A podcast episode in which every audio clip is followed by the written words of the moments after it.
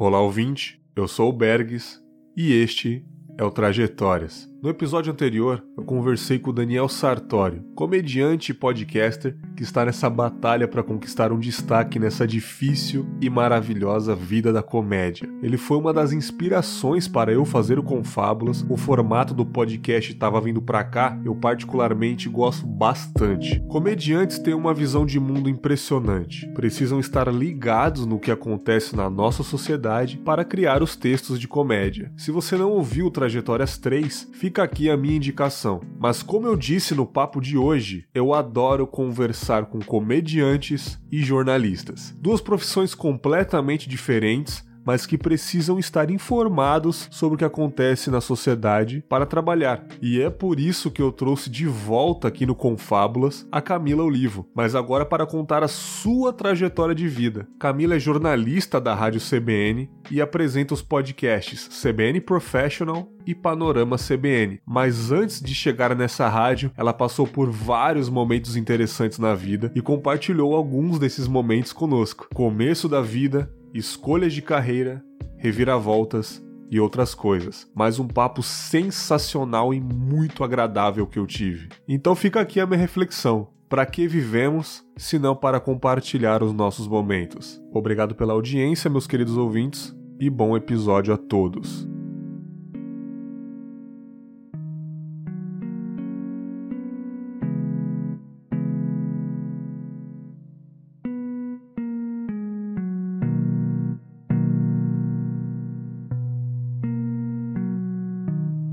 Noite de quinta-feira eu estou tomando uma breja para amenizar esse calor infernal que está em Cachoeiro aqui, né? Agora está fazendo 36 graus Uau. de noite. Eu estou com a Camila Olivo, que está no frio em São Paulo. Quem diria? E aí, Camila, beleza? Tudo bom, Bergs? Eu tô no frio do ar-condicionado, porque eu tô na redação da CBN ainda. Antes de começar a gravar, eu fui lá pedir para fiz uma mímica assim para central técnica ver que eu tava tremendo de frio. Espero que daqui a pouco a temperatura melhore um pouquinho aqui. Sabe o que é engraçado? Porque quando você falou, ah, eu vou ali desligar o ar-condicionado, eu achei que você ia desligar para não atrapalhar no som. Talvez porque é muito barulhento. Não, você foi desligar porque tá muito gelado. Tá que muito inveja gelado. que eu tenho de você nesse momento, né? Não, eu tô num, eu tô num estúdiozinho da CBN, ele é pequeno. E como eu tô sozinha, o ar-condicionado fica muito forte, né? E é, os estúdios, Uhum. geralmente, eles põem os ar-condicionados mais fortes, até para preservar os equipamentos e tal. Então eu passo muito frio durante o dia. Eu sempre tenho um casaco, sempre trago uma brusinha. É, justo, justo. Eu, eu saudades brusinha. Eu acho que as últimas vezes que eu usei é, foi época de, de colégio, de cursos e eu acordava cedo, né, na capital, na capital paulista, então era um frio aqui, nem pensar, nem quando ando de moto eu ponho blusa. Nossa. Camila, eu vou te falar um negócio inusitado que eu percebi chamando as pessoas pra gravar e as pessoas que eu acompanho na internet, que eu sigo, que tem dois tipos de pessoas que eu adoro conversar: Hum. comediantes e jornalistas. Por que eu digo isso? São duas profissões que exigem muito da informação pra trabalhar. O comediante precisa estar antenado sobre o mundo, fazer as piadas, fritar a cabeça pra fazer um texto criativo, né? O público dá risada, enfim, tem que se manter atualizado também. E jornalista não precisa nem falar. Ele precisa se manter informado de todo mundo antes de todo mundo, né? E quando eu gravei com alguns jornalistas já, recentemente gravei com o Rodrigo Alves lá do Vida, Vida de Jornalista, pessoas que realmente têm uma visão de mundo diferente. E eu lembro que na nossa conversa sobre jornalismo sensacionalista, que, porra, é um dos melhores episódios dessa temporada, a galera elogiou pra caramba. Opa. Você disse que faz muito tempo que você tá nessa profissão. É que eu tenho muito tempo de vida também. Aliás, esse episódio, esse mais recente com o Rodrigo do. Vocês falaram da cultura da violência, tá excelente, muito bom. Parabéns. Ah, legal, legal. Adorei a conversa. E eu gosto de captar algumas coisas que algum convidado falou pra eu trazer de volta, ou o convidado ou o tema que ele falou que me desperta um insight aqui. Então eu trouxe de volta justamente você, porque você disse isso, né? Então eu gostaria de saber antes aí as suas origens, né? Da onde que você veio antes antes de chegar na CBN. Acredito que você passou por muitos lugares, né? Sim. É bom, primeiro, obrigada por lembrar de mim. Tô bem honrada de participar dessa conversa e até surpresa por, pelo teu interesse na minha trajetória. É, deixa eu ver, começo por onde? Pelo 1978, quando eu nasci, para ter uma ideia de quanto tempo de vida eu já tenho. Aí as pessoas fazem as contas, né? 78 para 2019. É, eu sou nascida em Florianópolis, que é a capital de Santa Catarina. Morei lá até 2010. Então, a maior parte da minha vida eu passei realmente em Florianópolis, numa ilha, aquela cidade maravilhosa, paradisíaca, uma ilha mesmo. Uau, uma das cidades mais bonitas que eu já fui no mundo, sem dúvida. Sim. Eu não sei, Bergs, vai, vai me fazendo pergunta, eu vou respondendo. É difícil falar da gente, né? É tipo uma sessão de terapia, né? Eu sabia, eu sabia, porque o jornalista, ele, o jornalista, ele tem a, a obrigação de entrevistar, né? Então, isso. quando ele está na função de entrevistado, ele fica meio assim, né? E não é Mas é só você... isso, é realmente difícil a gente falar da gente, né? Eu, uhum. você sabe que eu, um dos podcasts que eu faço aqui na CBN se chama CBN Professional, e a princípio, a princípio não, ele é um podcast de carreiras. E nessa, tá na terceira temporada, no terceiro ano, a gente resolveu falar sobre desenvolvimento de carreira. No ano passado, a gente falava muito de cases, de como é que alguns negócios surgiram, como é que eram as parcerias é, entre os sócios e tal. Falava de finanças, de marketing e tal. Agora a gente resolveu falar de desenvolvimento de carreira. E eu fiquei muito surpresa porque desde janeiro até agora, todo santo episódio a gente fala da necessidade do autoconhecimento. E a gente tá falando de uhum. negócios, de carreira e tal. E, e, toda vez que eu ouço essas conversas, eu começo a raciocinar, a pensar. Sempre tem um entrevistado que fala assim: olha, é muito difícil as pessoas saberem listar rapidamente três virtudes da personalidade delas. E aí eu fico ali pensando, putz, realmente, de cabeça assim, rapidamente, o que, que eu tenho de bom? A gente não para muito para pensar na gente mesmo, ou pelo menos é, não como deveria, né? E olha que eu também tenho estrada de terapia, é, uhum. já faço há muito tempo, continuo fazendo, mas ainda assim é difícil falar da gente.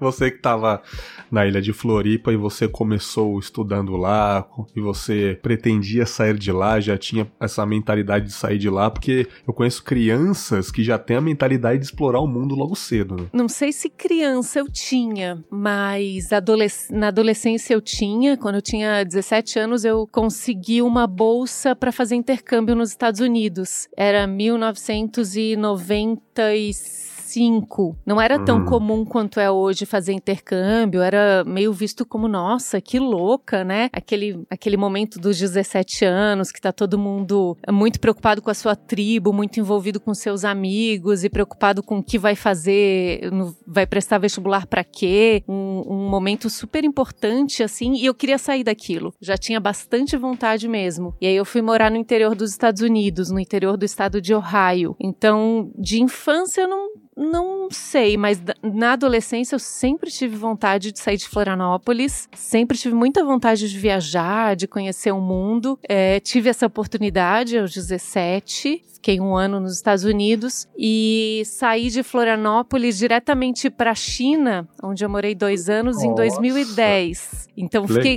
fiquei com aquela vontade latente, esperando, procurando outra oportunidade. Eu amo Florianópolis, amo praia. É, como eu falei antes, é uma das cidades mais lindas que eu já conheci. Amo meus amigos que estão todos lá, minha família que está toda lá, mas eu sou super urbana. Eu gosto Sim. da bagunça de cidade grande. Nesse intercâmbio foi apenas para estudar estudar inglês, essas coisas assim, né? Foi, foi um intercâmbio para estudar inglês. É, fui estudei numa high school, né? Foi uhum. um, um ano bem dif... hoje olhando para trás eu, eu sei que foi um ano muito difícil porque, enfim, todas essas coisas da adolescência que eu falei e eu fui parar numa cidade de interior muito pequena, sem transporte público, de tão pequena que era, sem shopping uhum. center. E eu era uma menina muito independente. Eu fazia tudo que eu queria de ônibus para cima e para baixo, acabava a escola, ia fazer um curso, ia me encontrar com as amigas e eu fiquei meio presa ali, dependendo sempre do ônibus escolar e a única atividade que eu tinha era ir voltar para a escola. Eu morava numa fazenda, os meus vizinhos eram plantações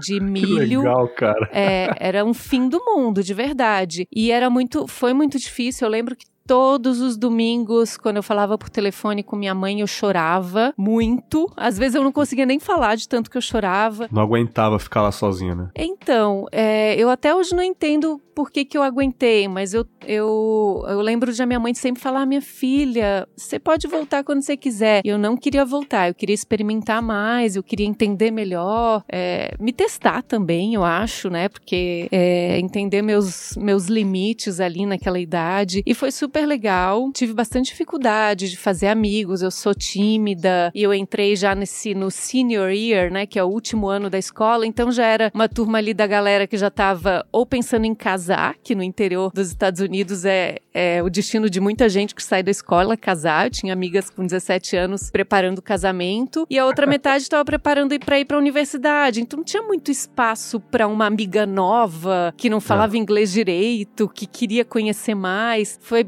foi um ano bem difícil, aprendi demais e eu acho que moldou bastante o meu a minha vida a partir dali, sem dúvida. Sim. E você ficou um ano só, né, cara? Quando as pessoas falam, eu já, já troquei ideia com o Daniel e outros aqui que participou de trajetórias. Ah, eu fiquei um ano nos Estados Unidos, eu fiquei seis meses. Eu acho tão pouco. Porém, é, mesmo assim dá para vivenciar muita coisa em tão pouco tempo, né? Dá. Eu fiquei um ano indo pra escola todos os dias, por exemplo. Então já é uma vivência de um outro sistema de ensino completamente diferente. O idioma você já, já tava tranquila? Eu achava que tava. E quando eu cheguei lá, eu percebi que. Ainda mais interior, né? Sim, eu me lembro que eu cheguei num dia muito quente e seco. Florianópolis é uma cidade muito úmida, então meu primeiro impacto foi com o clima. Era tão seco que eu, eu tive dificuldade de respirar. E aí as pessoas que foram me buscar no aeroporto falaram em inglês: It's warm here. E eu não entendi, eu não sabia que warm era sinônimo de hot, né? Para mim o quente era só hot. Aí eu já entrei uhum. em desespero. Gente, eu não consigo nem entender a primeira frase que me disseram em inglês. É, a gente, né, estudava inglês na escola, naquela época. Então, o que a gente aprende na escola, mesmo em, em, escolas particulares, como a que eu estudei, uma escola excelente, não é um inglês que a gente adquire fluência e tal. Então, o inglês foi, foi um problema, mas aí, aí indo para a escola todos os dias, lendo inglês, é, tendo que testar o inglês, ninguém lá falava, tava no interior, ninguém falava outra língua que não inglês. Aí, rapidamente, eu consegui aprender. Sim, você passou por isso, voltou pro Brasa, uhum. e voltando, você falou já sabia o que fazer, você ainda estava naquela fase, aí, o que, que, eu vou fazer? Recebeu o conselho de alguém para seguir um caminho? Antes de você falar, eu ouvi uma entrevista da, do Esquizofrenóis da Amanda Ramalho tal, e era uma mulher que participou do programa Fantasia. Eu não vou lembrar o nome dela agora. Eu vou pesquisar só um minutinho no tá. aplicativo de podcast, que é muito interessante isso, cara. Gostei pra caramba. O Fantasia, e... aquele do telefone? Isso, que tinha as meninas lá, né? Jaqueline Petkovic e tudo, né? Tem Ela umas gravou. pessoas que se tornaram bem famosas depois do Fantasia, né? Sim, sim. É, Is é Isabela Camargo. Isabela ah, Camargo. certo, a jornalista. Isabela Ca então, Camargo, claro. Ela era do, ela era do Fantasia junto junto com várias meninas, né? Acho que era depois da Carla Pérez, a Carla Pérez já tinha saído. E ela entrou, tal, e a voz dela é muito impostada, naturalmente. Ela tem uma voz grave muito bonita. Né, Maravilhosa. Né, e quando acabou o contrato, se eu não me engano, ela era menor de idade ainda, acabou de fazer 18. O Arnaldo Sacomani, aquele cara do SBT lá, jurado de, de música, tal, produtor musical, ele falou: por que que você não faz jornalismo, faz rádio? Porque como você tem uma voz impostada, você vai se destacar, já que o mercado feminino feminino tem vozes mais agudas talvez você se destaque. E por esse conselho que ela entrou na carreira de jornalismo. Ela entrou no Hora 1, enfim, ficou um tempo lá. Aí depois ela falou sobre a síndrome de burnout que ela teve após sair do programa. Alguém te aconselhou a ir para essa carreira? Ou você vendo na TV jornalistas, grandes jornalistas, você tá aí. Eu acho que é isso que eu vou encarar para mim aí. Acho que me desaconselharam, Bergs. é. Sabe o que, que é? Eu, que maravilhoso. Eu sou muito tímida, né? E na adolescência era mais tímida ainda. Então eu lembro de comentar com amigos que eu queria fazer o jornalismo ou arquitetura. E sempre falava, ah, eu acho que você não vai se dar bem como jornalista, né? Porque você é tímida, é melhor fazer arquitetura. E, e é bem curioso essa visão que as pessoas têm de que é preciso ser expansivo, extrovertido para ser jornalista, né? E não, né? A gente não, não é mico de circo, a gente é é profissional, jornalista. E aí, nessa fase que eu tava em dúvida, eu, eu gosto muito, muito, até hoje, de arquitetura, eu, por acaso, me deparei com um caderno de desenho da escola de quando eu tinha 10 anos e que a professora pediu pra gente fazer um desenho da profissão que a gente queria ter na vida adulta. Uhum. E eu achei esse desenho e tinha escolhido duas profissões. Eu queria ou ser fotógrafa ou ser repórter. E ainda era um microfone de TV que eu desenhei em mim mesma.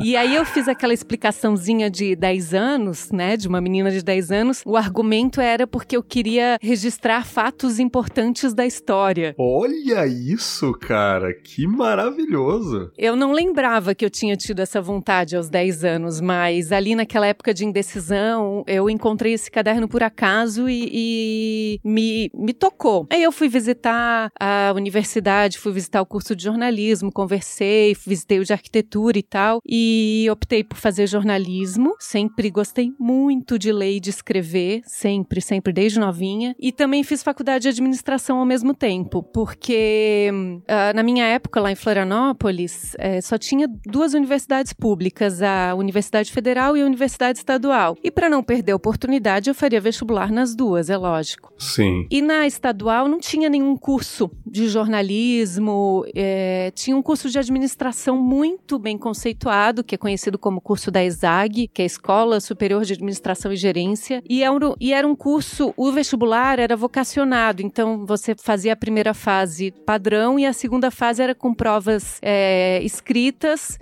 direcionadas para aquele curso que você ia prestar. Aí eu comecei a ler revistas exame para ver se eu, se eu gostava de administração, se ia rolar eu fazer esse vestibular e tal. E eu gostei muito, eu gostei muito dos temas de administração. Uhum. E aí eu prestei, passei, fui super bem colocada nas duas universidades. Eu fiz Universidade Federal de Santa Catarina jornalismo e fiz a estadual em administração. E aí eu fui fazendo as duas ao mesmo tempo. O jornalismo era um curso integral, então tinha aula de manhã, de tarde e de noite. E, e administração era à noite. Então no jornalismo eu não conseguia fazer as disciplinas que eram noturnas, porque eu uhum. tinha outro curso lá, mas assim, eventualmente alguns dias da semana eu tinha aulas de manhã, de tarde e de noite. Então horário de almoço eu ia estudar, ia para a biblioteca estudar, é, pegava ônibus sempre lendo alguma coisa. E aí eu tinha vontade de escrever para revistas de negócios. Caramba, cara, é muito específico, filho. Porque eu tava fazendo um curso de administração junto com o de jornalismo, né? Eu achava que se eu fosse uhum. uma setorista de economia, por exemplo, eu ia poder aproveitar as duas universidades. E aí foi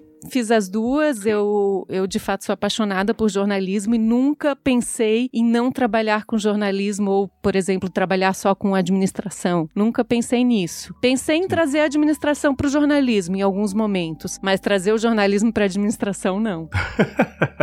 e você se formou claramente e, bom, estou no mercado de trabalho. E aí, onde foi o primeiro serviço para onde você ingressou? O primeiro lugarzinho aí que é claro claramente você nunca vai esquecer. Ah, sabe que, que eu não contei? Quando você falou, você perguntou se alguém me aconselhou. O meu pai e minha mãe, eles são formados em administração de empresas. Eles conheceram na universidade. E quando eu falei para eles que eu tava pensando em fazer vestibular para administração numa universidade, para jornalismo na outra, eles olharam para mim e falaram: "Filha, não faz administração. Olha só o futuro que você tem. O teu pai e tua mãe fizeram essa faculdade. A gente quer que você seja mais do que a gente." Então eles me aconselharam a fazer jornalismo. Eles falavam: nossa, jornalismo é, é um curso com muitas oportunidades, porque em geral os pais têm um pouco de receio de filhos que fazem humanas, né? É, uhum. um, receio, um receio fundado mesmo. Não, não digo que seja infundado, porque o mercado de trabalho remunera muito mal as, a, as profissões de humanas. Mas eles Sim. conseguiam ver que o mercado de jornalismo era um mercado de muitas oportunidades. Eles me sim. aconselharam sim. Aí me formei, comecei a a trabalhar antes de me formar, Bergs, é, numa emissora ah, de TV, ainda na faculdade. Na faculdade eu tive bolsas de pesquisa do CNPq, passei um tempo estudando jornalismo online, que era uma novidade na época. Passei um tempo estudando uhum. a, a, internet como ferramenta de trabalho para o jornalista, que era uma coisa absolutamente nova. Era a época em que os sites, os portais de notícia estavam começando. A gente ainda estava discutindo como deveria ser o texto online, como deveriam ser as manchetes e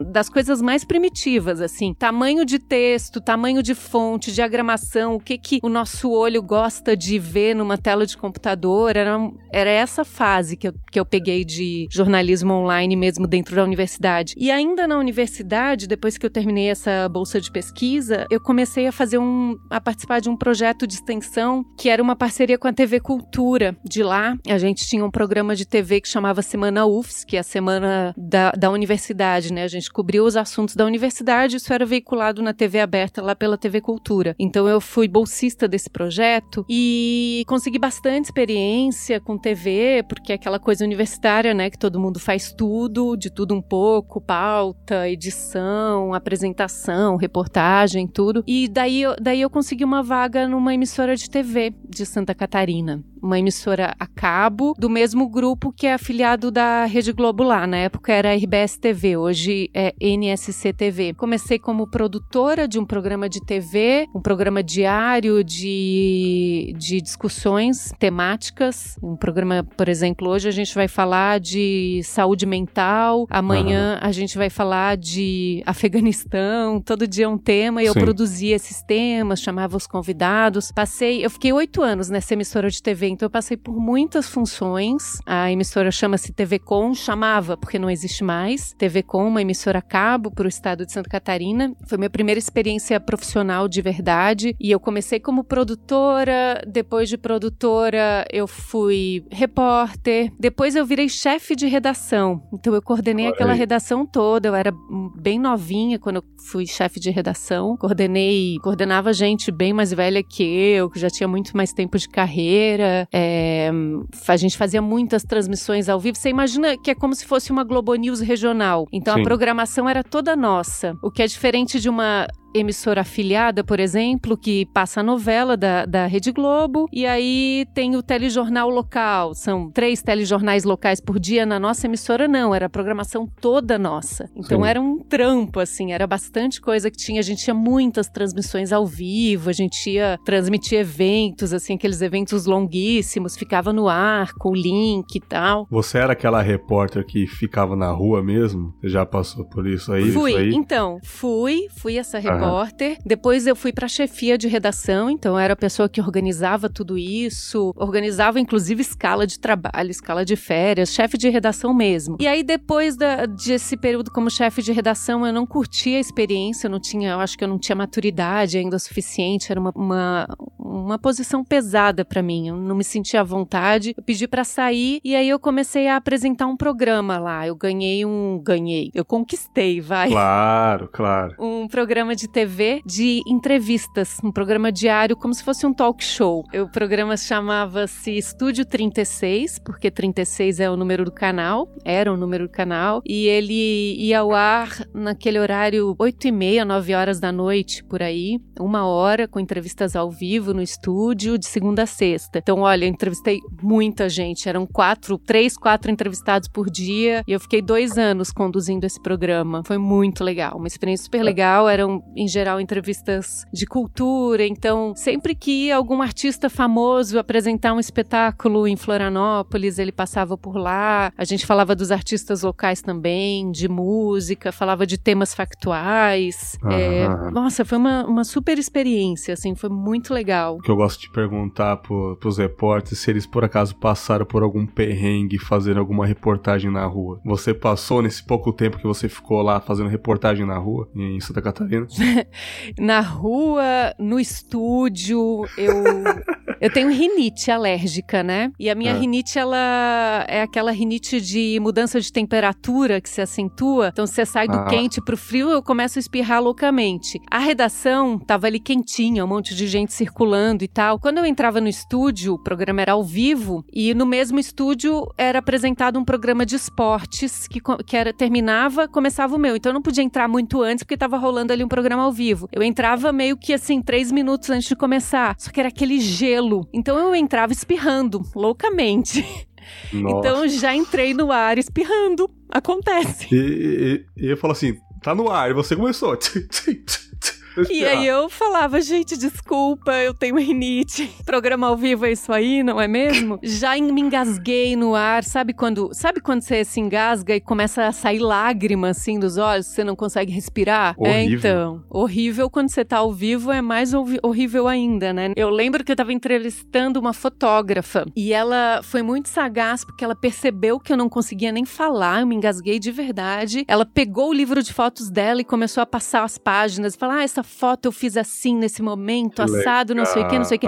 Ela desandou a falar sozinha, me trouxeram água, eu consegui respirar o fô- eh, pegar fôlego pra chamar o intervalo. Eu lembro bastante disso. Que, legal. O bom, né, Camila, que nessa época não tinha memes, né? Nossa, não tinha, não tinha meme. Porque tem alguns memes de jornalistas que pela imagem dá pra perceber que a imagem faz muito tempo, então você quase pegou, né? Porque eu vejo umas âncoras de TV falando alguma coisa engraçada e aquela resolução bem, sabe, bem ruinzinha. Você fala, ih, isso daí faz tempo, hein? Então você passou aí. É a vantagem de ter uma certa idade, né? ter se livrado de alguns possíveis memes, porque os memes ainda não existiam. Sim, sim. É, você estava em Floripa, mas estou falando com você diretamente de São Paulo. Claramente houve aquela fase do passarinho pegar o voo, né, cara? Passarinho voar mais pra longe, né? E aí, é, vou sair, vou explorar o mundo. Você recebeu o convite pra vir ou você decidiu, não, vou pra um lugar maior, vou pra selva de pedra enfrentar esse mundão? Como é que foi isso daí? Vamos lá, antes de São Paulo teve a China, né? Ah, é verdade, é verdade. Eu tava já em Florianópolis já querendo ir pra fora, tava pesquisando bolsas de, de estudo, né? Queria fazer uma pós, um mestrado fora do Brasil. E eu tenho um, um grande amigo que morava em Pequim, trabalhava lá. Ele foi na época das Olimpíadas de Pequim, acabou conseguindo emprego, foi ficando, foi ficando. E eu falava com ele por Skype, falava com ele bastante. E eu falei, cara, eu tô querendo sair, tô procurando quando você souber de alguma coisa. Ele falou assim: olha, tem uma vaga aqui, você quer vir? Eu falei, quero. É, manda, meu, manda o currículo. Mandei, ah, porque ele justamente naquele momento eles estavam procurando uma jornalista com experiência em TV, porque eles queriam abrir um canal de TV em língua portuguesa na China. Então eles queriam contratar alguém pra rádio, mas que tivesse experiência em TV pra pra um futuro. Então mandei Uhum. o currículo. Eu lembro que isso foi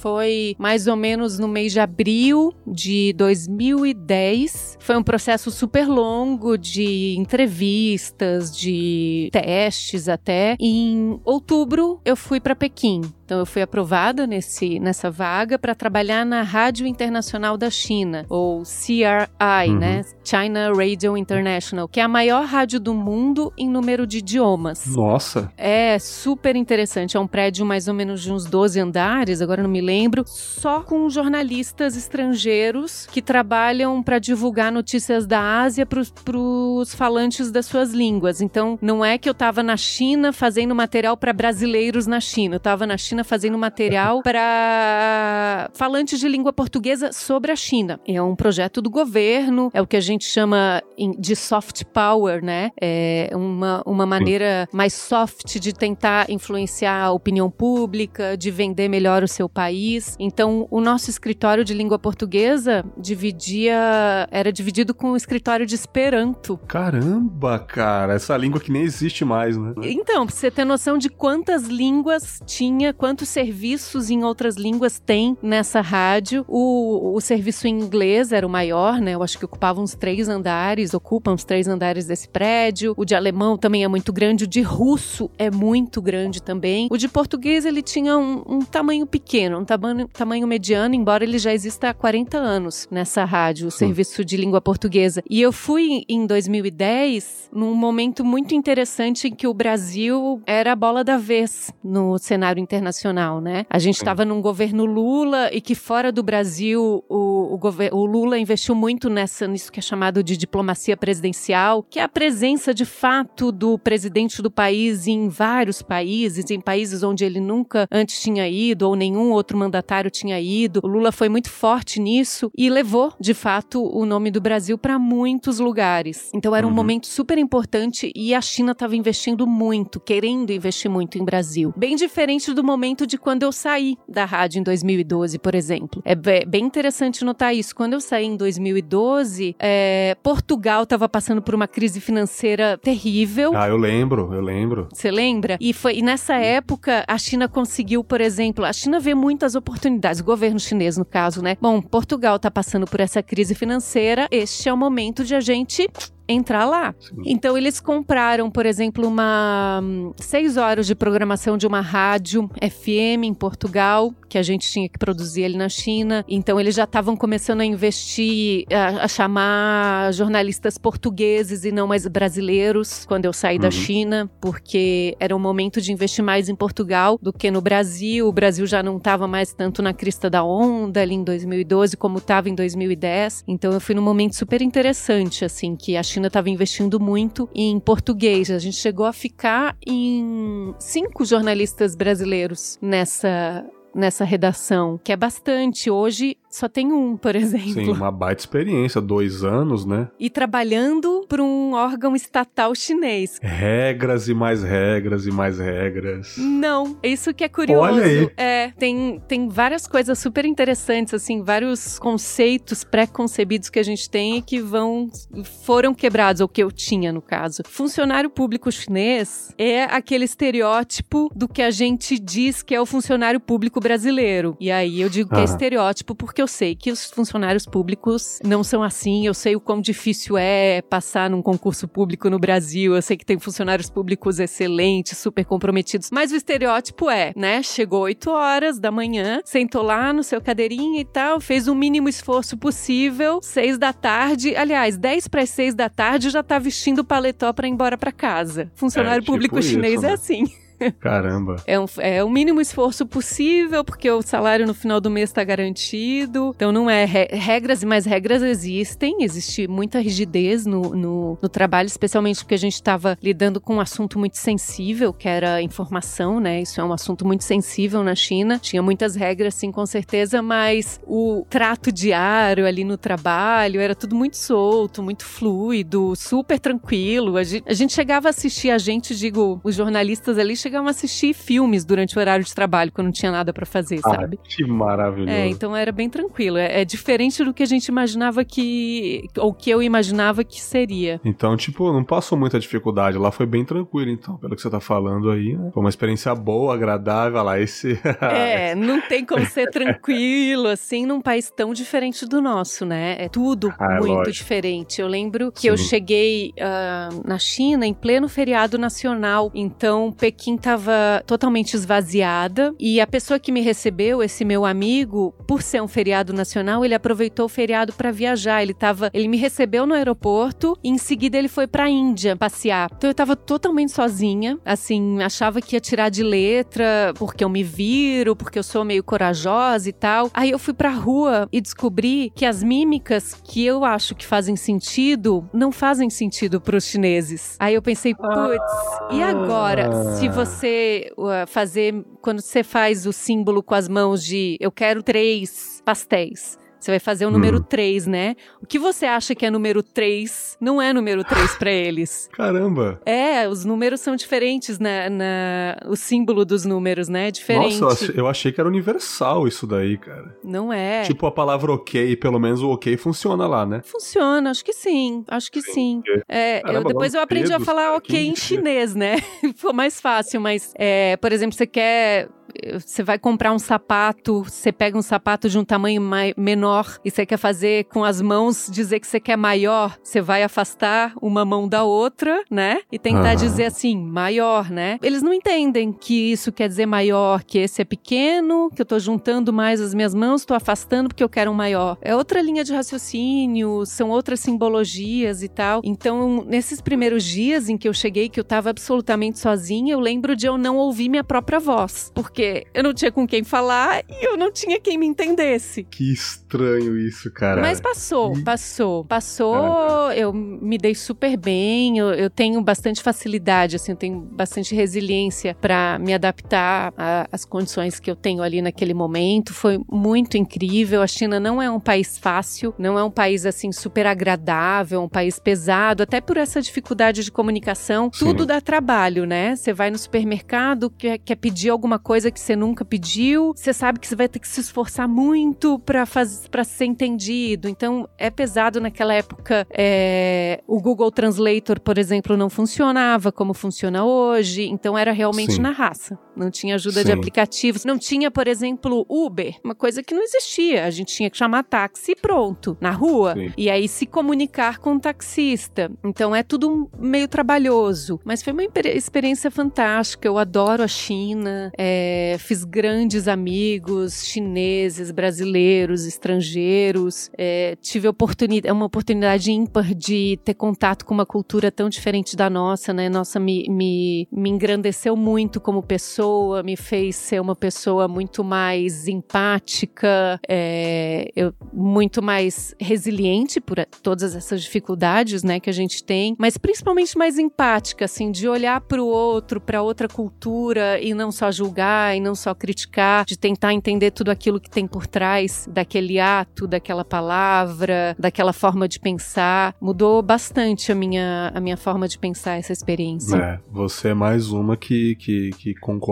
com isso, porque quando eu gravei com o Shiro aqui no Trajetórias, ele foi pro Japão e ele disse que é, mudou muito a perspectiva dele também, de visão de mundo, e a gente falou, é verdade, quando as pessoas têm é, o privilégio, a oportunidade de conhecer outros lugares, a cabeça dela expande. E ele complementou dizendo que o bichinho da goiaba acha que a goiaba é o mundo, né? É só a goiaba. E como você tem essa experiência de ir pra Ohio, ir pra China, só, Ohio é desse jeito, interior, as pessoas comunicam assim, olha a China aí, por exemplo. Isso vai abrindo sua cabeça e você percebe, cara, o mundo mundo não é só o Brasil, não é só Floripa, onde tem essa cultura. As pessoas vão pensar diferente de mim. Não adianta, né? Mas você sabe que precisa ter essa atitude, né? Eu conheço bastante gente que viajou o mundo e que continua tendo a cabeça fechada naquele seu próprio ambiente, que não, não consegue tentar entender o outro lado. Eu conheço muita gente que foi para a China e que não conseguiu viver na China porque, ah, eu não suporto esses chineses que cospem no chão, por exemplo. Isso é o que mais falam, né? É, Sem tentar entender que aquilo faz parte até de, um, de uma visão de saúde interna e tal, de saúde de medicina chinesa, eu digo. Então, só criticar, óbvio que eu não gosto. Óbvio que eu não gostava quando claro. o chinês na minha frente cuspia no chão. Mas o que eu digo é que é preciso ter também um, uma atitude de cabeça aberta, né? Não é só viajar o mundo. A gente, acho que se qualquer um que está ouvindo aí parar para pensar, deve lembrar de algum amigo, de algum primo que tem muita oportunidade de pegar um avião e viajar por tudo, mas que volta sendo a mesma pessoa preconceituosa que foi, né? Sempre tem. É aquele lance de achar que o Brasil que é o país perfeito, né? Nossa, alguém acha isso? ah, é porque as pessoas que viajam o mundo todo e ainda assim têm preconceitos, elas acham que o mundo todo está errado e o Brasilzão com a nossa cultura tá certa, né? E recentemente gravamos, eu gravei um episódio de religiões que saiu no dia dessa gravação, né? Mais um, e foi exatamente isso. E no final o Leandro falou: se questionar, e é, mesmo que você seja cristão, se questione, cara, existem tantas religiões, existem tantos países, não é possível que só a minha que é a certa, não é possível que só eu que sou o verdadeiro aqui, né, cara? As pessoas lá fora estão pensando o mesmo da gente. Né, Sim, né, eu sempre lembro disso, até porque o Brasil é um país super estereotipado, né? A mulher brasileira uhum. muito estereotipada lá fora. Ainda tem muita gente que acha que a gente é um país é, muito atrasado. Fala espanhol, acho que a gente já fala espanhol. Tem estrangeiro que pisa em São Paulo e fica muito surpreso de perceber a grandiosidade dessa cidade de São Paulo. Nossa, é. eu não imaginava que o Brasil tinha uma cidade assim. Tem, tem São Paulo, tem Rio de Janeiro, Janeiro, tem Belo Horizonte, tem Recife, tem várias outras cidades gigantescas aqui no Brasil, produzindo bastante tecnologia, tecnologia de ponta. É, então, a gente também tem que se colocar nesse lugar de brasileiro que é muito estereotipado lá fora e ter esse cuidado. Tem uma coisa que me incomoda bastante, Berg, sabe? Quando a pessoa vai, acontecia bastante na China. Ai, fui pra China. Ai, mas não dá, aquele país ninguém fala inglês na China. um país gigantesco daquele com o idioma mais falado do mundo, a pessoa quer que fala inglês, cara. Claro que não falam inglês. Eles são chineses. A língua deles é chinês. Nem nós falamos inglês, é. né? Não, é absurdo. Isso é uma língua que não é dela. Ela aprendeu o inglês. A língua nativa dela é português. Ela quer que o cidadão lá do outro lado do mundo fala o idioma que ela aprendeu o, seg o secundário. Não, é, é um... Cara, é um fechamento de mente. Tipo assim, é preguiça de compreender, eu acho, cara. Pode ser. Não é tão difícil compreender as coisas, Camila. Não é tão difícil compreender as coisas. Mas é a preguiça, cara. Tipo, é, mais um episódio de Esquizofrenóias, o irmão do Fausto Fante, ele falou um negócio que, na terapia que ele faz, ele falou que o nosso cérebro está acostumado a pensar os atalhos. Ah, eu tô com fome, vou fazer isso, porque você já faz faz tempo. A gente tem preguiça de pensar um pouco mais. E se eu fazer aquilo? É a preguiça de pensar além, entendeu? E não é tão difícil, é só o, o costume mesmo, da rotina, sabe? Talvez seja isso, a preguiça de tentar compreender o outro, né? Melhor eu, eu ficar fechado aqui no que eu entendo que é o certo, que é muito mais fácil, né? Sim. Você falou de São Paulo, a minha querida São Paulo, que eu odeio amar, vamos Tu tá ansioso assim, né? pra eu falar como é que eu cheguei aqui, né? É, cara, porque eu saí de São Paulo há muito tempo, saí em 2011,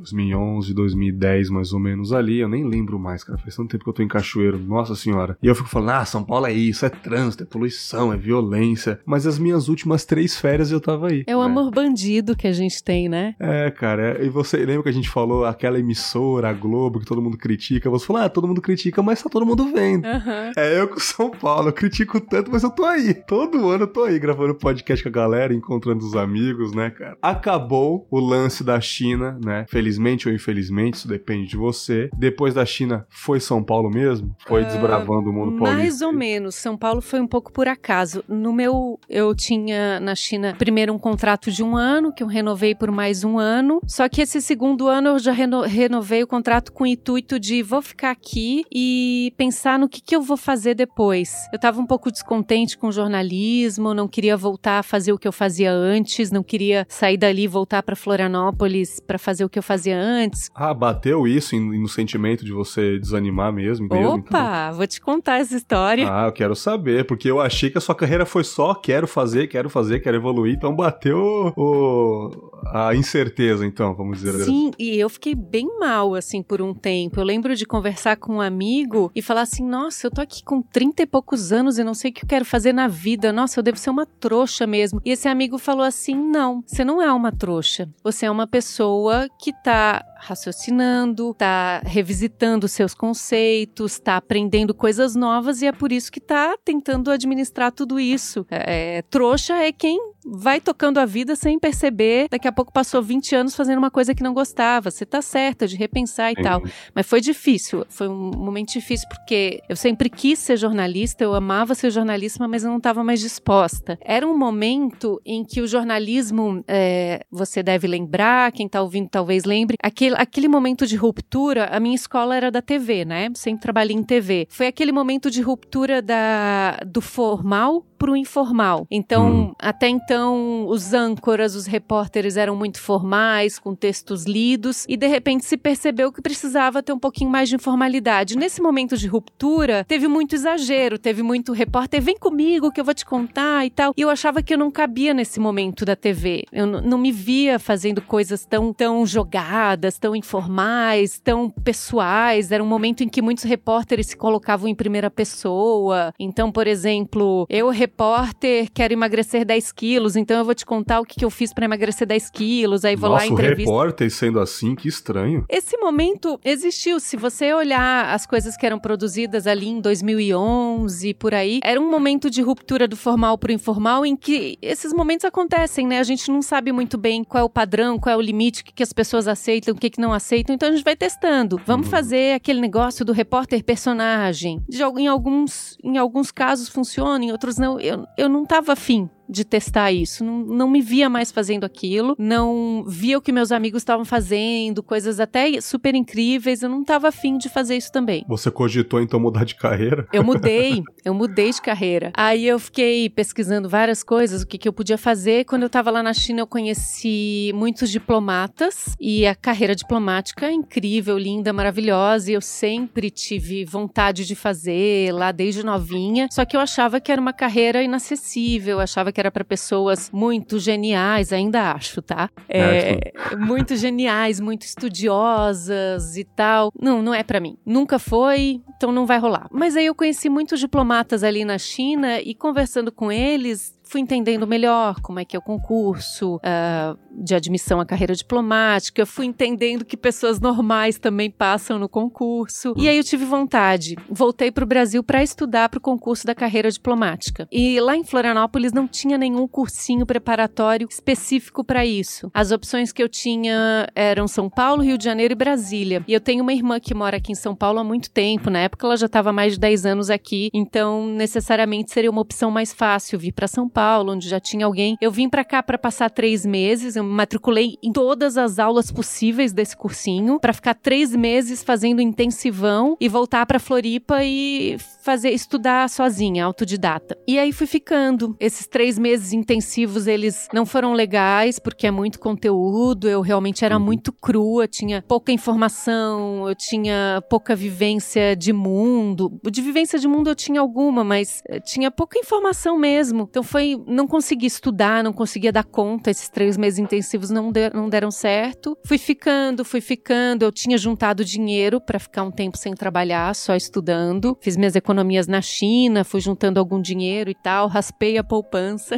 Fiquei um tempo estudando. Uma hora faltou dinheiro, aí eu comecei a dar aula particular de português para estrangeiros. Então, fazia uma graninha ali dando aula particular de português para estrangeiro e fiquei dois anos e meio só estudando para o concurso da carreira diplomática prática, fazendo cursinhos, estudando em casa. Eu estudava em alguns momentos 12 horas por dia, 7 dias por semana. Caramba, Era cara, bastante intenso, assim. E, e aí eu tive dificuldade de segurar onda. Eu não tive mais saúde mental, porque é um, é um ambiente bem competitivo, é um ambiente difícil. Eu já tinha mais de 30 anos e, e aí eu comecei a achar que eu precisava fazer alguma coisa da minha vida logo e eu não ia conseguir passar. Eu prestei o concurso duas vezes. Na primeira fui muito mal, na segunda fui um pouquinho melhor, mas nunca cheguei perto de passar. Mas por uma condição de saúde mental, eu resolvi dar um tempo, fui procurar emprego e acabei numa agência de publicidade, trabalhando como redatora de campanha publicitária. Aí fui uhum. no começo trabalhando e estudando, aí não deu, aí desisti do concurso. Foi, um, foi uma decisão bem difícil, né? A gente tem que meio que admitir uma derrota. É muito, foi uma decisão é, bem difícil. Você ficou bastante tempo se dedicando, você falou, é, não deu certo, vou ter que jogar pro alto isso daí, né? É, e eu investi muito dinheiro, os cursinhos são muito caros, investi muito do meu emocional, muita dedicação dedicação. Eu era muito, muito, muito bitolada em estudar. Eu não tinha mais Facebook, por exemplo. Eu não trocava WhatsApp com ninguém porque eu não queria fazer amizades que pudessem tirar a atenção dos estudos. E obviamente ninguém consegue viver assim, né? É difícil, gente... ainda mais nos dias de hoje. É, né? a gente é bicho social,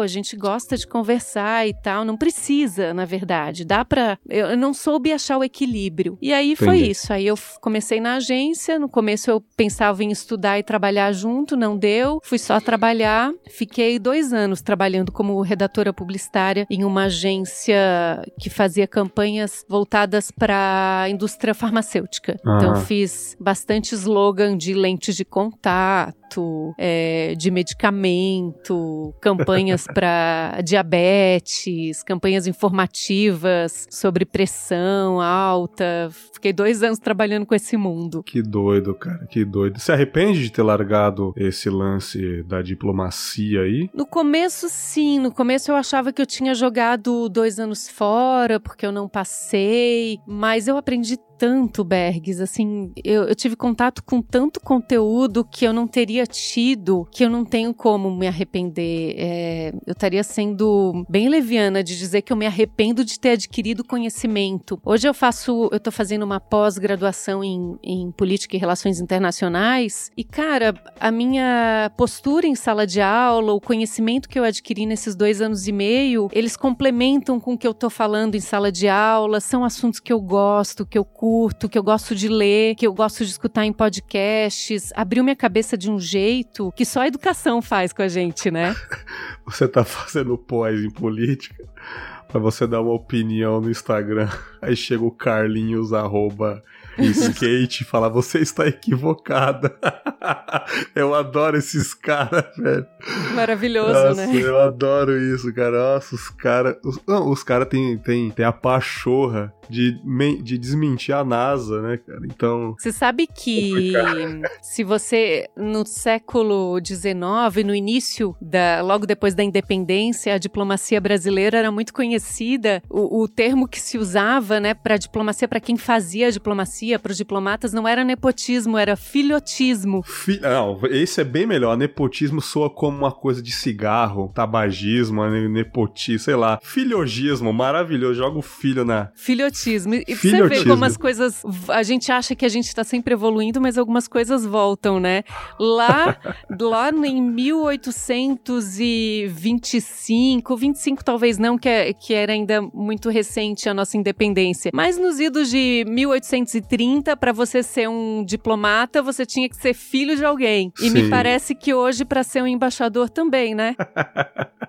É complicado, é complicado. E, tipo, tá tudo normal, né? Tá tudo tranquilo, ninguém fala nada. É. Mas vamos ver até onde vai essa, essa parada aí, né, cara? É, todo dia um 7x1, né? É complicado, é complicado. Não deu, infelizmente, ou felizmente, isso daí depende de você de novo, de, de não ir pra diplomacia, né, cara? Eu conheço um cara do podcast, é o é o João Carvalho, ele é do podcast Decréptos. Ele é diplomata lá em Minas Gerais, lá há uns bons anos, mas ele é muito, muito, muito inteligente mesmo. A galera elogia bastante ele. Ele tem podcast Decréptos, que é de humor, ele também tem o, o Revolution, que é um podcast de esquerda, também participou do Anticast, que você deve conhecer o Anticast, já ouviu falar também. Fala uns sete idiomas ele, ele é um, ele é um, um alienígena. Então ele combina muito para essa área aí. Né? É, então, é que a oportunidade de você ter contato com outras culturas culturas abre muito a cabeça, né? E, é. e essa carreira, mesmo que você. Bom, você tem que ser muito estudioso, no mínimo, para passar num concurso, mas depois que você passa, você adquire muito conhecimento também. É uma carreira muito bem estruturada. Você, por exemplo, você passa no concurso e você vai ficar um ano e meio no Instituto Rio Branco, se preparando para um dia exercer a função de diplomata. Caramba. Veja só que privilégio. Você está sendo pago com um bom salário para estudar é um privilégio, né? Para se preparar para exercer bem sua profissão. E poucas carreiras públicas hoje no Brasil têm isso. Algumas têm, algumas você passa por cursos preparatórios, mas, mas muito mais curtos. Por exemplo, Polícia Federal, você passa por alguns cursos preparatórios, até físicos, né? Mas esse, esse privilégio de passar mais de um ano só estudando e ainda recebendo salário, isso só os diplomatas têm hoje no Brasil. E isso muda mesmo a vida das pessoas, a cabeça das pessoas, informação, conteúdo, educação educação. Isso é transformador. Então, é, quer voltar é, para São Paulo? Ah, não, já é. chegamos lá, né? Que você quer chegar na CBN, né? É, sim, com certeza, cara. Mas acho que faltou um negócio para você não ir pra diplomacia, que foi um negócio que você pecou, infelizmente, Camila. Eu tenho que dizer isso.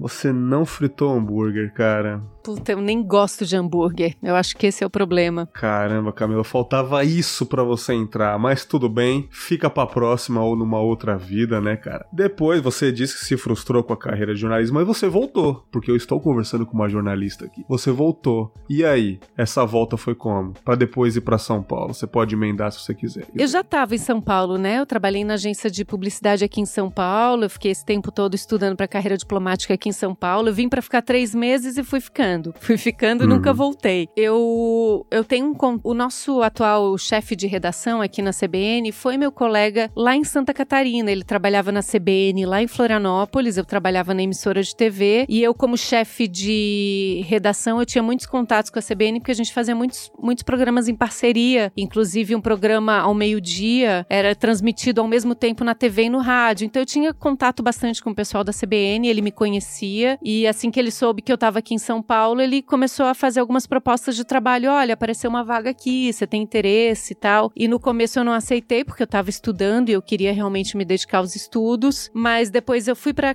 a agência de publicidade, não curti muito, não era muito a minha praia. E aí eu voltei a entrar em contato com ele. Olha, quando tiver uma oportunidade, me chama para conversar. E aí foi assim que eu entrei na CBN como repórter. Ah, então você já está há bastante tempo na CBN já? Não, dois anos e meio. Comecei como repórter, fiquei bastante tempo como repórter de rua mesmo. É, tô fazendo o Panorama CBN desde maio, março desse ano, que é um podcast diário com resumo das notícias do dia. Eu faço isso desde março desse ano. Desde o ano passado, eu faço um outro podcast, que é aquele que eu comentei no começo, que se chama CBN Professional. Uhum. Esse eu já comecei a fazer desde o ano passado, junto com a função de repórter. Agora eu tô dedicada só para os podcasts desde Sim. esse ano. Não, bacana, que bacana. E o, tá indo muito bem, né? Os dois podcasts, né? A galera tá curtindo bastante. Estão né? indo bem. É, o, o Panorama CBN ele é hoje o segundo podcast mais baixado da CBN. O primeiro é o podcast com os comentários do Mário Sérgio Cortella. Óbvio, cara. Eu vejo as estatísticas, ele tá no topo sempre, cara. É Ninguém é consegue bater ele, mas o segundo já é o Panorama CBN. O CBN Professional tem uma trajetória muito massa de crescimento também. É,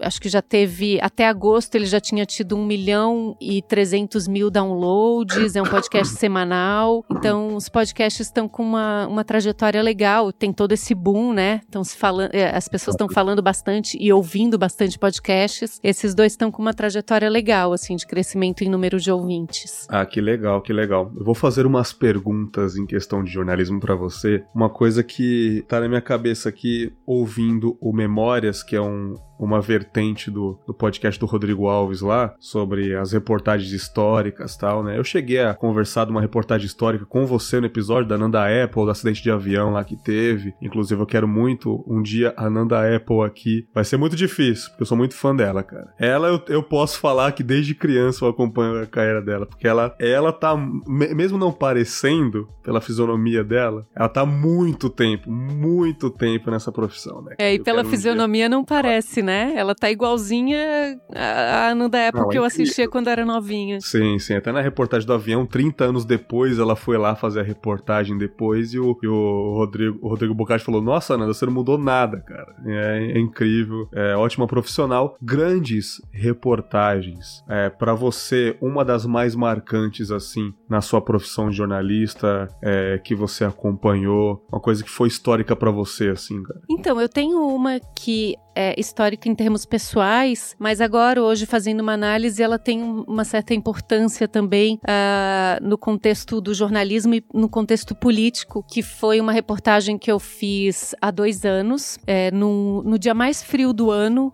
aqui em São Paulo. Uh, como é que foi a história dessa reportagem? O dia anterior havia sido o dia mais frio do ano. Eu estava na escala da repórter que entra às seis da manhã. Então, quando eu entrei no dia seguinte, às seis da manhã, a gente tinha notícia de que dois moradores de rua tinham morrido e a suspeita era de que eles tinham morrido por frio, por causa de frio. Então, Sim. eu, como a repórter das seis da manhã, conversei com a minha chefe de reportagem, ah, vamos pra rua ver como é que esses moradores de rua passaram a noite, vamos conversar, aproveitar que tá tão cedo cedo ainda, né? Então eram 6 e 15 quando eu cheguei na Praça da Sé, na região central aqui de Florianópolis. Eu mesma sugeri esse local, porque é um local que tem bastante concentração de moradores de rua, até por ser um local muito conhecido, também é um local que tem muita atuação de voluntários.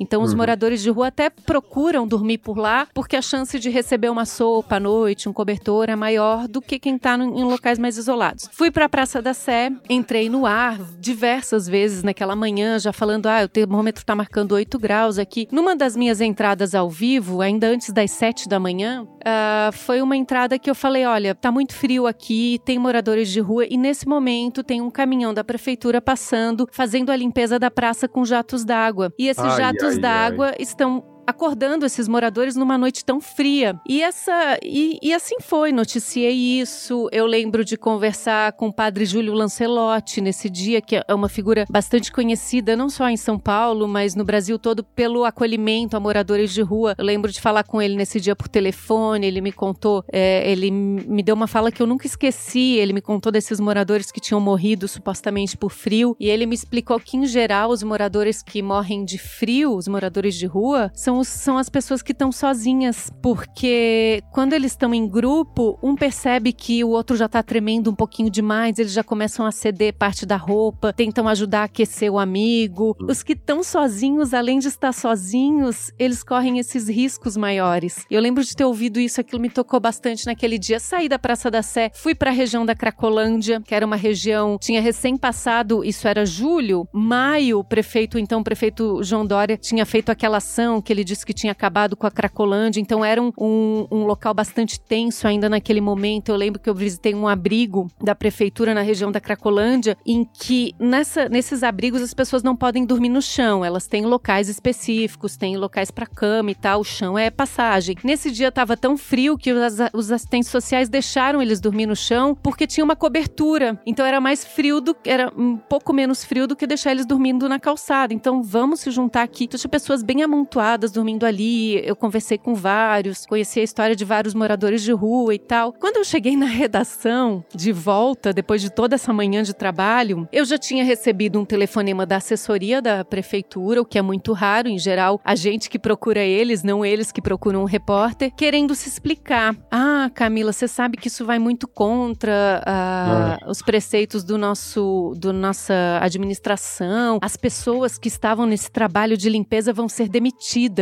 Eu lembro que quando eu ouvi isso, eu conversei com o um motorista da CBN que estava comigo. Eu falei: Nossa, a prefeitura me disse agora que vai demitir os funcionários, mas não é bem por aí, né? A gente tem que mudar a forma de agir nas ruas, não simplesmente sair demitindo, porque ele estava fazendo o trabalho dele muito provavelmente mal orientado. Sim. Cheguei na redação, tava um auê. Eu lembro, eu entrei na redação, as pessoas foram me dizendo: Nossa, parabéns pela sua reportagem e tal. Todo mundo comentando. Eu não estava entendendo muito bem, porque eu estava simplesmente na rua, corri, eu corri bastante aquele dia, eu, eu, circulei bastante pelo centro. E no fim do dia seguinte, o então prefeito de São Paulo postou um vídeo nas redes sociais, ele usa bastante as redes sociais, usava ainda mais quando prefeito, é, criticando o meu trabalho, dizendo que era fake news, que aquilo não existia, que a prefeitura não tomava aquele tipo de atitude. Típico. E aí eu comecei a receber aquele tipo de mensagem que provavelmente só por você está fazendo esse podcast dar uma opinião acerca de qualquer assunto, você deve receber muitas mensagens odiosas. Comecei a receber um monte de mensagens. Ok, até aí tinha sido um vídeo do prefeito. No dia seguinte, um blog que hoje não existe mais porque foi tirado do ar pela justiça, fez uma reportagem que estampava minha foto e dizia que eu era de extrema esquerda e que eu era comprometida com partidos de esquerda e por isso eu tinha feito uma reportagem falsa para acabar com o governo da prefeitura de São Paulo, com a administração municipal de São Paulo. A partir Nossa. dessa reportagem, essa reportagem foi compartilhada por jogador de futebol, por vereador, por políticos eu simplesmente tive que. Eu deletei minha conta no Twitter, desde então eu nunca mais tive conta no Twitter. Eu não consegui dar conta de deletar as pessoas que me mandavam mensagens. Eu recebi mensagem até no LinkedIn, que é uma rede. Nossa, Foi cara. bem difícil, bem pesado mesmo. Recebia mensagens é, dizendo que eu merecia ser estuprada nesse nível. Meu Deus, cara, que, que horrível. É, foi uma cobertura que marcante para mim, logicamente, por ter me afetado pessoalmente, mas pro contexto jornalístico também foi, porque eu também recebi telefonemas, por exemplo, do Sindicato de Jornalistas de São Paulo. O presidente do sindicato me falou: Camila, a gente não sabe como agir nesses casos. Isso é novo, mas isso vai passar a ser muito frequente daqui para frente. E assim Sim. foi, que é um político personalizar os ataques, ou seja, ele não estava atacando a CBN, ele estava atacando a mim, né? Que eu, eu sou a pessoa, uhum. o elo frágil, digamos assim, nessa, nessa reportagem. Eu sou uma mulher, ainda por cima, né? Então, os políticos personalizarem os ataques no nome de jornalistas e desmentirem com fake news contra a vida pessoal desses jornalistas. Isso, isso passou a ser bastante frequente. Até então, então um outro colega da Folha tinha sido alvo de um ataque muito parecido, também pelo prefeito de São Paulo. Então isso tudo estava ganhando corpo naquela época. Hum. E aí a gente viu como acabou nas eleições de 2018. É, as fake news deram um tom das disputas políticas, né? E muitas das fake news eram direcionadas justamente a jornalistas. Então essa foi uma reportagem bem marcante. É, até dentro da rádio CBN a gente discutiu muito sobre como proteger os jornalistas, como lidar com os políticos daqui para frente. Foi uma,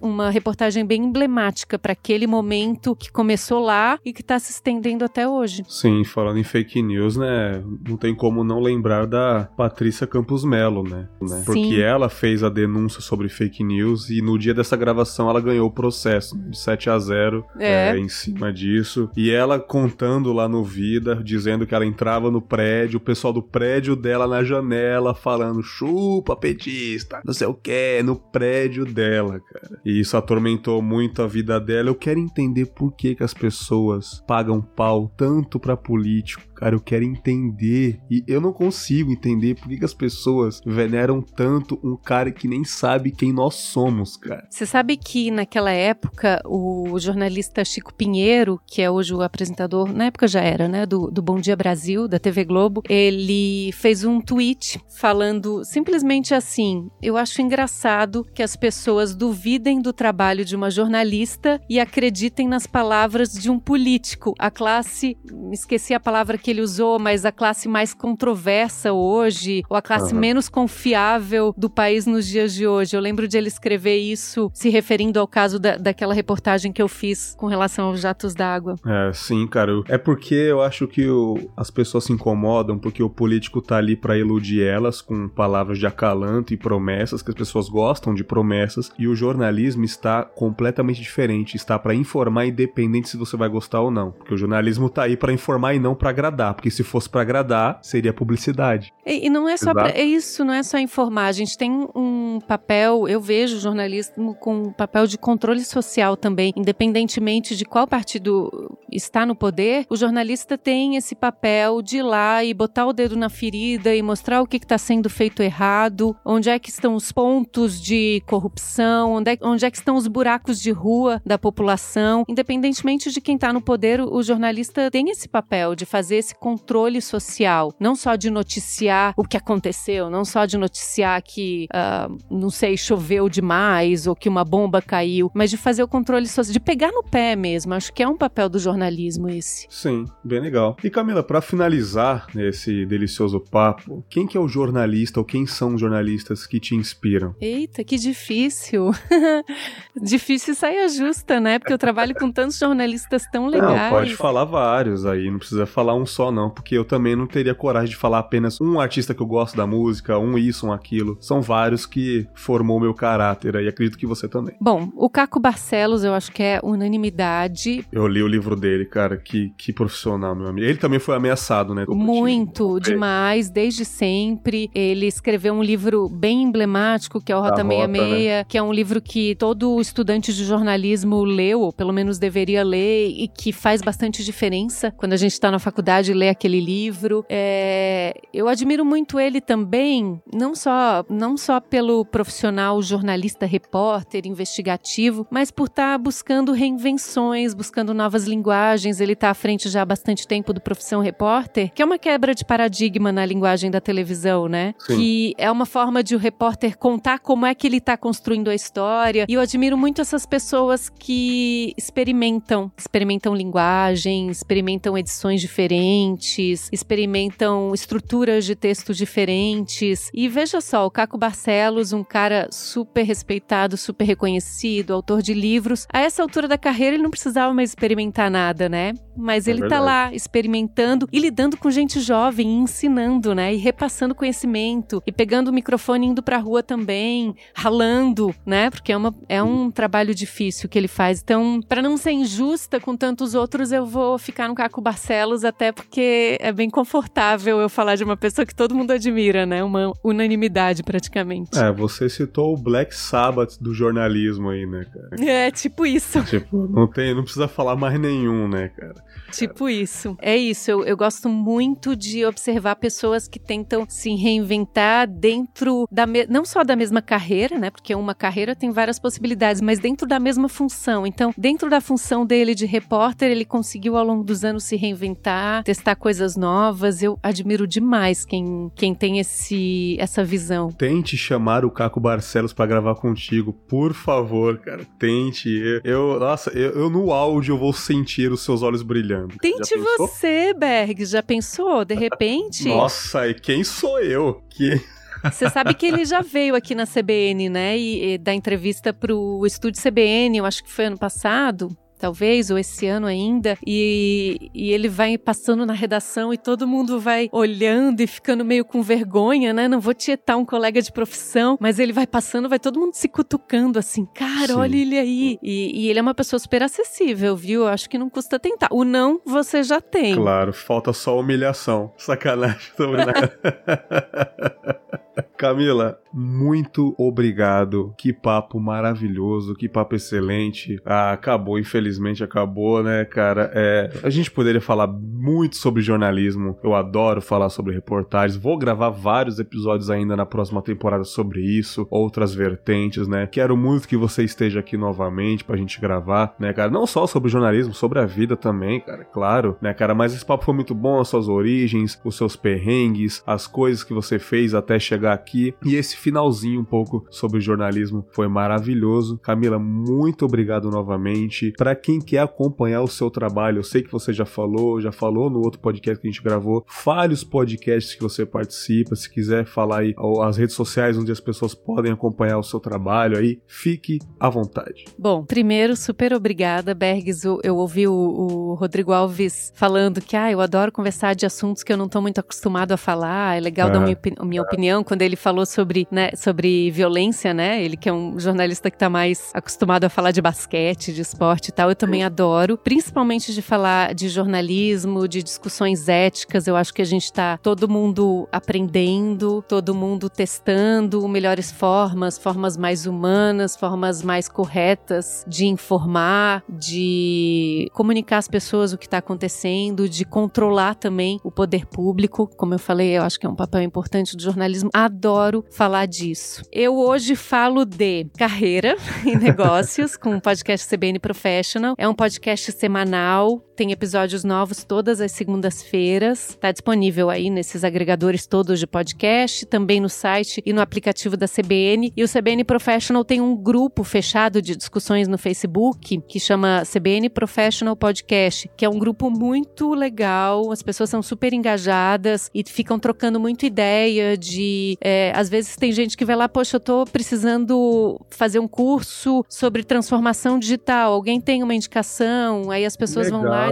É muito legal. legal. mesmo. Tá sendo uma experiência super legal interagir com os ouvintes desse podcast. E aí, diariamente, eu tô com o Panorama CBN, que é um podcast que é um resumo das notícias do dia. Tem duas edições diárias, uma às sete da manhã e outra às sete da noite. Eu faço a edição das sete da noite. Um resumão de tudo que aconteceu no dia em menos de meia hora. Também tá nesses todos esses lugares, nesse que você está ouvindo agora, o podcast do Bergs, o Confábulas. Tem panorama, mas tem panorama também no site no aplicativo da CBN. Como eu falei, não tenho mais Twitter. Eu tenho, mas não é um Twitter que eu interajo com as pessoas, eu só uso para me informar. Eu ainda fiquei com trauma, ainda tenho um trauma de Twitter. Mas uhum. eu tô no uhum. Instagram. O meu Instagram é aberto, é Camila Olivo. Que bacana. Então, para você aí, jovem mancebo que está nessa luta de trabalhar, de estudar, não tem tempo de acompanhar o que tá acontecendo no mundão, né, cara? Então, no final do dia, você tem um resumão com a Camila aí, o panorama, professional, se você tá com vontade de mudar de carreira aí, eu indico bastante. Cara, sensacional, sensacional esse papo. Mais uma vez, muito obrigado, Camila. Eu não canso de, de agradecer. Eu adoro quando as pessoas têm um tempinho para falar comigo, né, cara? As pessoas não têm obrigação nenhuma de gravar comigo. Então, da mesma forma, quando me convidam, eu fico muito feliz de ir no podcast dos outros. Eu agradeço várias vezes quando as pessoas têm disposição de vir gravar comigo. É isso, ouvintes, gostaram do papo da Camila? Vão lá, acompanhem o trabalho dela. Vou deixar o link do Facebook também, esse fórum online, né? Eu não tenho Facebook da mesma forma que você não tem Twitter, porque eu cansei, né, cara, daquele poço de urânio que é o Facebook, mas algumas coisas fechadas valem a pena, né? Parabéns, eh, Bergs, pela conversa, foi super legal. Você conduziu super bem, muito bom. Eu ouvi vários episódios do Confábulas. O que eu gostei demais, eu já falei mais de uma vez desse episódio, porque eu gostei muito da quando vocês falaram da cultura da violência. Tem um episódio em que vocês falam a respeito de artistas vida privada. Ah, separar o artista da obra, sim. Isso, separar o artista da obra. Achei muito legal. Fiquei um tempão pensando nisso e pensando em quais artistas. Eu preciso atualizar isso, Camila. Sabe por quê? Porque agora tem a cancel culture, né? Aquela cultura do cancelamento, que é um pouco diferente de separar o artista da obra. É aquele lance de massacrar todo mundo como se nós fôssemos perfeitos. E eu ainda vou fazer esse episódio no que vem. Opa, me chama. E aí, então, Opa. vou deixar para encerrar um ditado que tem tudo a ver com esse episódio, para você ler lembrar depois, que você gosta de lembrar de coisas, é, tem um ditado que fala: a proximidade mata o ídolo. Uf, maravilhoso. Eu odeio me aproximar dos meus ídolos, cara. De perto ninguém é perfeito. Exatamente, exatamente. Ouvintes, gostaram do papo? Já sabe, chega no direct, chega nos e-mails, vão mandando as mensagens aí e nos vemos no próximo episódio com mais um Trajetórias. Só ano que vem, minha galera. Já acabou o Trajetórias esse ano. Reflexões, contos, esse dia foi louco, ou que vier na minha cabeça. Um grande abraço e